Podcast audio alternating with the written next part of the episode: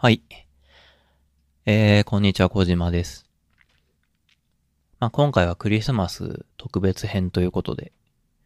えー、クリスマスにちょっと平和について思うことでも喋るかと思って喋ってます。はい。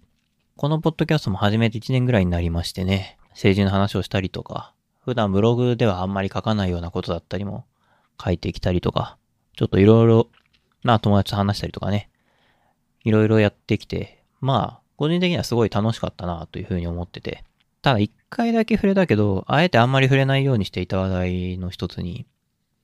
あの、戦争の話がありますと。まあ今年はやっぱり、まあ戦争も含めて、ちょっと暴力を抜きに2022年を語ることは、まあかえって難しいぐらいの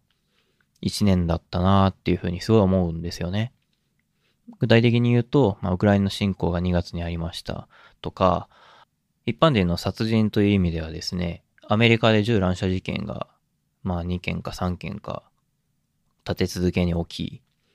まあ銃規制のことがどうこうみたいなことが今年の5月か6月ぐらいかなに話題になってました。まあ、そして日本でも安倍晋三氏の、まあ、銃撃事件が、えー、7月にありまして、えー、さらにはですね、例えば自衛、女性自衛隊員の方だったりとか、それから映画監督だったりとかに対す、ま、に対するというか、っていうのに関する、その、まあ、性暴力の事件とかもあったり、などなど。まあ、とにかく、暴力っていうものが結構表に出ていた一年だったなっていうふうに思うんですよね。まあ、だから何っていう総括をするのはすごい難しいんですけど、まあこのクリスマスにですね、まああえて、こんな一年の終わりに愛を叫びたいなと思いまして、まあ世界の中心で愛を叫ぼうかなと思って、このポッドキャストやってるんですけど、世界の中心どころかインターネットの辺境の辺境ですけども、まあ、なんでそんなことを思ったかというとですね、2日ほど前、あ、これ収録してるのクリスマスイブなんですけど、12月22日ですね、に、ゼレンスキー大統領が米議会で演説をしました。僕は YouTube で、その演説、まあ英語字幕つけてですけど、見まして、ウクライナが、まあロシアと、その、さらにイランが協力国協力国なんですよね。あの、イランはアメリカと敵対しているっていうのもあり、ある種ロシアの味方で、で、イラン製のドローンっていうのがウクライナに、まあ来て戦っているというようなことがあったりとか、まあそういうのに対応するためにアメリカの支援を求めるためのゼレンスキー大統領のま演説だったんですけど、まあ演説自体は僕、非常に興味深く聞いていまして、すごいアメリカ人に刺さる内容だなっていうのを思いましたね。この独立戦争っていうのを、あ、違う。このウクライナ戦争っていうのを、まあ、ウクライナの自由を求める戦争であるというふうに言っていて、そしてさらにウクライナの自由を求めるということは、今後の世界が自由と民主主義を中心とする社会になるかどうかを決める戦争であると。この戦いに勝ってウクライナは自由と独立を手に入れるんだっていうようなことを主張していてですね。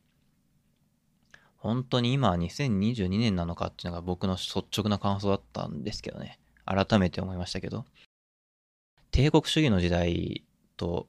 言ってることやってることがあんまり変わんないですよ。っていうふうに。まあ、まあでも暴力に直面すると人間はそういう言動をするのかなっていうふうにもちょっと思いますね。はい。まあそういう演説でした。まあそこでですね、ちょっと僕一つ刺さったのがあって、ちょっと長くなるんですけど、12月22日なんで、まあ2日後、3日後クリスマスがありますよねと、ゼレンスキー大統領が言ってて。で、ゼレンスキー大統領は、その、まあウクライナには電気がない状態でクリスマスを迎えると。まあだけれども、アメリカ人が、その、ホリデーシーズンをゆっくり過ごせていることと別に比べたりとかはしないというようなことを言っていて、まあなぜならば、皆さん、アメリカ人、まあアメリカ人のことですね。アメリカ人の皆さんの幸福っていうのは、過去に自由を求めて戦ってきた、まあその結果、戦ってかつ、まあ勝利を得た結果、今の皆さんの幸福があるんですよねと。だから、ウクライナも自由を求めて戦うということを今経験していて、それを乗り越え、それを乗り越えるんだっていうようなことをゼレンスキー大統領は言っていて、まあ、つまりどういうことかっていうと、かつて暴力を持って戦いに勝ったアメリカであるから、今、まあ国家の安全保障や国民の幸福、自由っていうものがあるんですよと。だウクライナも同じように、この争いに勝って皆さんと同じように国家安全保障と自由を手に入れるんだっていうようなことを言っていたんですね、演説の中で。これは、僕はすごい捉えるのが難しい話だなっていうふうに思って、まあアメリカ人はこういう話好きなんだろうなって思うんですけど、自由とか独立っていうものを、まあ僕ら日本人も普通に享受していますよねと。まあじゃあなぜ普通に享受できているのかっていうのは、まあいろいろ議論が分かれるところだとは思うんですけれども、帝国主義の時代に当時の日本人がめちゃくちゃ頑張ったからではっていうのは、まあやっぱその通りだと思うんですよ。我々は明治維新というものが19 1968年だったかな？に明治維新というものが起きまして、まあ起きたというか起こしまして、これまでのその社会から大変革を起こして近代化に進み、えー、日清戦争等を経て産業革命を起こして日露戦争に勝つみたいな、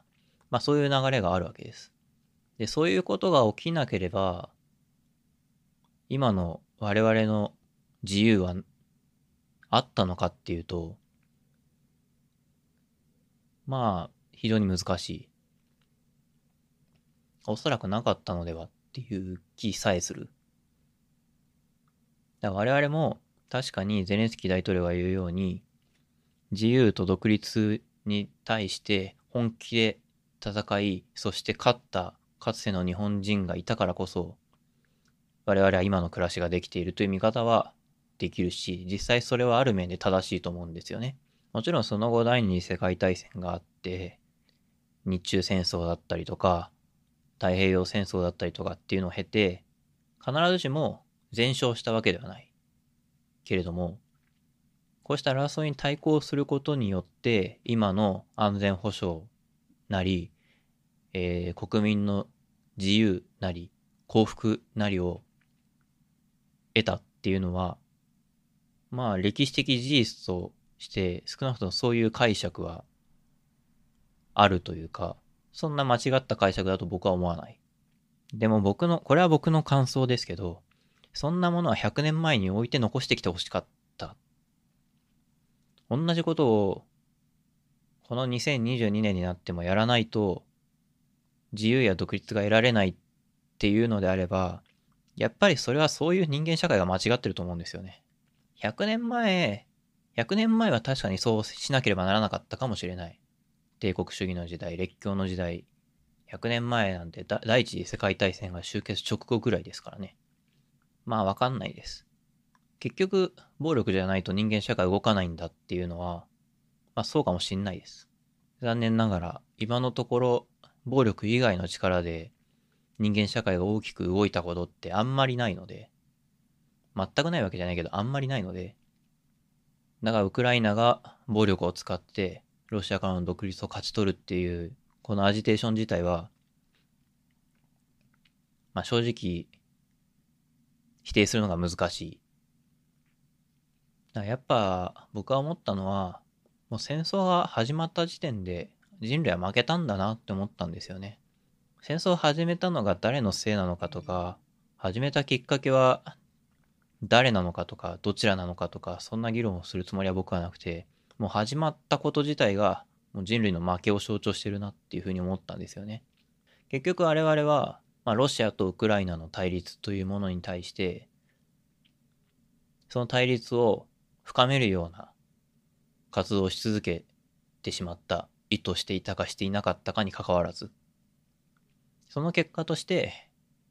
我々は今回の戦争という形で暴力沙汰を引き起こした。だからこれは、ロシアとウクライナの対立というよりかは、僕は人類全体の敗北だと思思うんですよ。まあ、始まってしまった戦争に、どちらかに手を引けっていうことは非常に難しいので、しばらくはまだ戦いは続くでしょう。そして来年、ウクライナどうなるか、ロシアどうなるかっていうのは、また僕、まあ気になるところというか、ちょっとわからないですけどね。見ていかないといけないなって思うんですけど、最初に言ったように、僕は あの、この場で愛を叫ぼうと思っているので、お互いがね、今戦争しているお互いが誰かを愛せっていうつもりはないですよ。お互いを愛せって。目の前で銃を突きつけられて、喉元に銃突きつけられて、銃突きつけてるやつ愛せとか言うつもりは僕もないんですけど、さすがに。でも結局、戦争をなくすというか、対立をなくすには、愛しかないよなっていうふうに思うんですよね。だから、まあ別に何か具体的なアクションを起こそうっていう話ではないんですけど、まあ僕は、とりあえず僕個人としてできる範囲のことを考えた結果、まあこのろくでもない世界を愛そうと思うっていう結論に僕は至りました。まあ何も変わらないですよ。何も変わらないと思うんですけど、まあでもきっと巡り巡って、一人も何も世界を愛そうと思わなかった世界とは違う世界がきっとできるんじゃないかなっていうふうに僕はなんか楽観しています。こんなとこでしょうか。まあつまり僕はこの暴力の時代にまあこの暴力の一年にですね何を思ったかっていうと愛し方も愛され方もわからんけどまあとりあえず僕は全てを愛そうというふうに思いました。はい、えー、今回のエピソード最後まで聞いていただきありがとうございました。えー、っとですね、最近こういう話をするニュースレターを始めました。まあ、小島の裏話っていう名前なんですけど、tak428k.substack.com っていうところでですね、雑文が読めます。えー、気になった方はぜひ購読をお願いします。まだわかんないですけど、そのうちブログをやめてニュースレターの方向に統一していこうかななんていうことを思っていたりいなかったりします。なんでニュースレターにしたいかっていうと、まあ、あんまり深い理由はないんですけど、なんだかんだ書いていて一番心地いいのはニュースレターだなっていう、まあそれだけですね。理由としてはそれぐらいです。うん。あんまり広がらないのがいいですね。ブログだといろんな感じで広がってしまうので、やっぱり広がらないメディアの方が僕は好きだなっていうところがあって、まあニュースレターややりたいなと思ってます。はい。えーぜひ、興味を持った方、フォローお願いします。tak428k.substack.com です。はい。えーでは、最後にですね、まあ今日クリスマスなので、メリークリスマス、そして良いお年をお過ごしください。今年も一年ありがとうございました。この番組ではお便りを募集しています。概要欄に Google フォームの URL があるので、そちらからぜひぜひ投稿ください。お待ちしています。